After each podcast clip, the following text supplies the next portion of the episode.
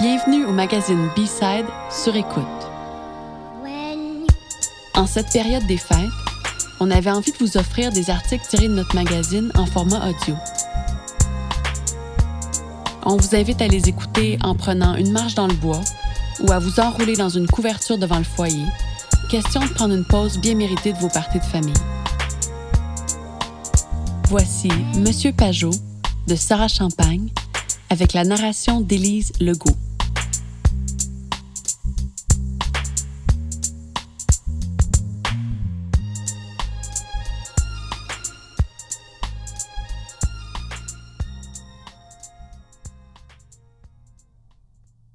Même l'autobus qui parcourt plus de 600 km entre Montréal et Amos, localité du nord du Québec, évoque les arbres avec son plancher recouvert d'un vinyle imitant le bois. On s'est recroquevillé toute une nuit en roulant vers le nord avant d'ouvrir les yeux de l'autre côté du 48e parallèle, alors que les têtes d'épinette pointent en direction de l'aube. Aussitôt dehors, l'odeur des conifères, à la fois piquante comme les aiguilles et mielleuse comme la résine, suivra partout les nez attentifs. C'est par les narines qu'entre alors l'immense territoire nordique. La région québécoise de l'Abitibi-Témiscamingue mesure la moitié de l'Alabama et fait deux fois la taille de la Belgique. Le ciel brille d'aurore boréale autant que le sous-sol reluit de minerais. La petite ville d'Amos fait quant à elle office de porte du Nord, s'ouvrant sur le grand territoire jamésien, où les Anishinabés font place aux cris et aux barrages hydroélectriques, et bien sûr à la forêt boréale. Quand autant d'espace s'offre à elle, certaines personnes ne souhaitent pas se confiner entre quatre murs. C'est ce qui coûte le plus à Michel Pajot. Maintenant que l'âge et la maladie l'obligent à se retrancher dans sa tanière. Du fond de son salon, l'homme qui a traversé 75 années dans les bois, au plus près des animaux, arrive essoufflé. Ni solitaire, ni renfrogné, tel le cliché de l'ermite, il connaît les odeurs et les caprices des bêtes sauvages par cœur. Il a franchi toute sa vie la barrière entre l'humain et l'animal. Celui qui parle avec les loups et qui a entendu parler la forêt a tout d'une légende. Sa barbe intacte a achevé son processus de blanchiment. Son œil rieur s'émeut quand il parle de toutes les créatures côtoyées. À force de recueillir, de soigner et de remettre en liberté, ou parfois de garder des animaux sauvages, cet ancien trappeur a fondé un refuge qui porte son nom.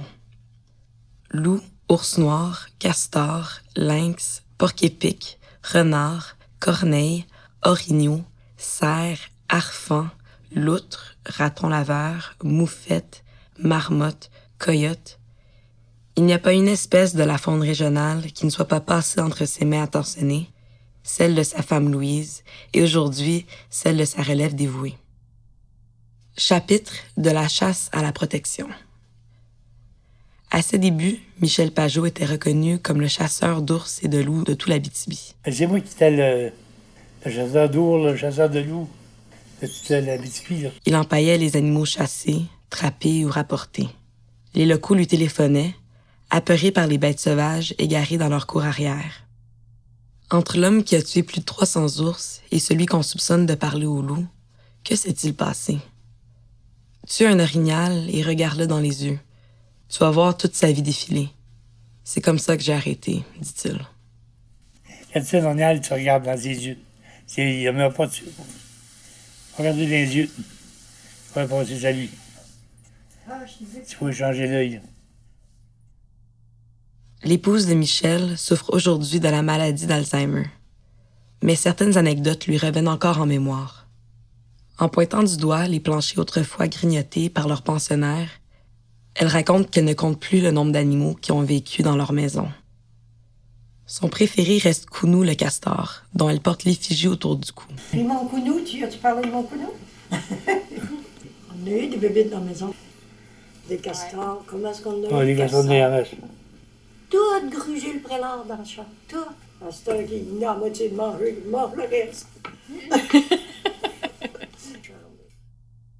En 1986, l'aventure initiée tout naturellement prend forme de façon officielle avec l'ouverture du refuge. Trois décennies plus tard, ce sont 25 000 personnes qui visitent annuellement les pensionnaires permanents. L'endroit a certes dû être réaménagé depuis l'époque où les clôtures étaient absentes. Le directeur actuel du refuge, Félix Aufroy, parle du patriarche comme étant un ami, un collègue, un beau-père. Il dit au sujet de Michel Pajot, c'est une personne instinctive qui ressent beaucoup les émotions, autant celles du chat et de la marmotte que celles de l'humain. C'est aussi sa capacité à créer un moment, une rencontre, plus qu'à professer formellement qui l'inspire. Il aime tellement, il aime trop, d'un amour qui devient difficile à gérer. Il n'a pas nécessairement fait de grands plans, il décidait davantage au jour le jour. J'ai pris ce grand dessin et je l'ai mis au goût du jour. Félix a également ajouté à la mission du refuge l'insertion sociale de personnes aux prises avec des problèmes de santé mentale. Aider du monde qui en arrache par le travail, c'est vraiment quelque chose qui l'anime. Félix est un bon gestionnaire. Moi, je ne savais pas comment gérer l'argent, appuie Michel Pajot. Ce n'est pas ce changement d'écosystème organisationnel qui l'inquiète, mais plutôt les changements climatiques qui se font sentir par la présence et la prolifération d'espèces auparavant rares dans ces latitudes, comme la grue et l'aigle. La suite du monde paraît chamboulée, mais l'arche de Michel se reconstruit chaque jour. Chapitre Le lunch avant la vie sauvage. Vendredi matin, le soleil nordique est déjà haut dans le ciel et le bâtiment des employés déborde de victuailles. François Gauthier, l'un des soignants animaliers, passe avec des sushis de saumon et des laitues un peu fanées. Il annonce le dîner est servi. En effet, plusieurs épiciers locaux acceptent volontiers de faire don de nourriture impropre à la consommation humaine, ce qui fait le délice des bêtes. Chaque créature a sa propre boîte à lunch. Chacune a son caractère et son niveau d'indépendance. Chewbacca, le porc-épic affectueux, Evelyne, la corneille aveugle qui dit Allô, comment ça va? Alex le coyote, Nostradamus, le sympathique urubu à tête rouge, Yoki, le renard fébrile. Ceux qui vivent en permanence au refuge sont trop imprégnés de l'humain pour survivre sans son aide. Ce sont des orphelins ou des animaux blessés par des voitures, des arbres coupés ou des pièges, comme ce fut le cas pour ces deux lynx au fond de leur enclos, ont dû être amputés d'une patte chacun.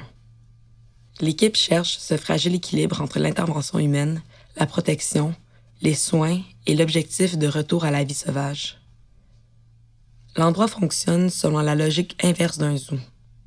On soigne pour relâcher dans la nature, on n'élève pas pour divertir, explique Marie-Frédérique Frigon, responsable des communications, entre autres tâches.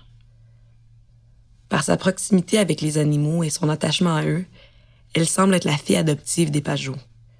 Une autre pièce importante d'un véritable clan de relève qui est tout sauf sectaire. Elle raconte à ses collègues la libération de 14 bébés ratons laveurs la veille. Nathalie, fille du couple Pajot, passera quant à elle une partie de son vendredi soir à nourrir des bébés marmottes arrivés le jour même. Mais pour l'instant, avant l'heure du repas, on s'informe des trois oursons orphelins récemment recueillis, surtout de celui qui semble déprimé au fond de son nouveau milieu de vie. Tout le contraire de ce très jeune orignal baptisé Sorbet, qui accourt vers Félix, sentant l'heure de son biberon approcher. Papa, ton bébé a faim, lance Mathilde. Âgée d'à peine 17 ans, la petite fille des Pageaux est devenue chef des petits oiseaux et parle des outardes comme de ses protégés. Félix prépare le lait pour nourrir le petit, en expliquant qu'avec les orignaux, ça passe ou ça casse. Certains refusent le lait de la main humaine et finiront par mourir.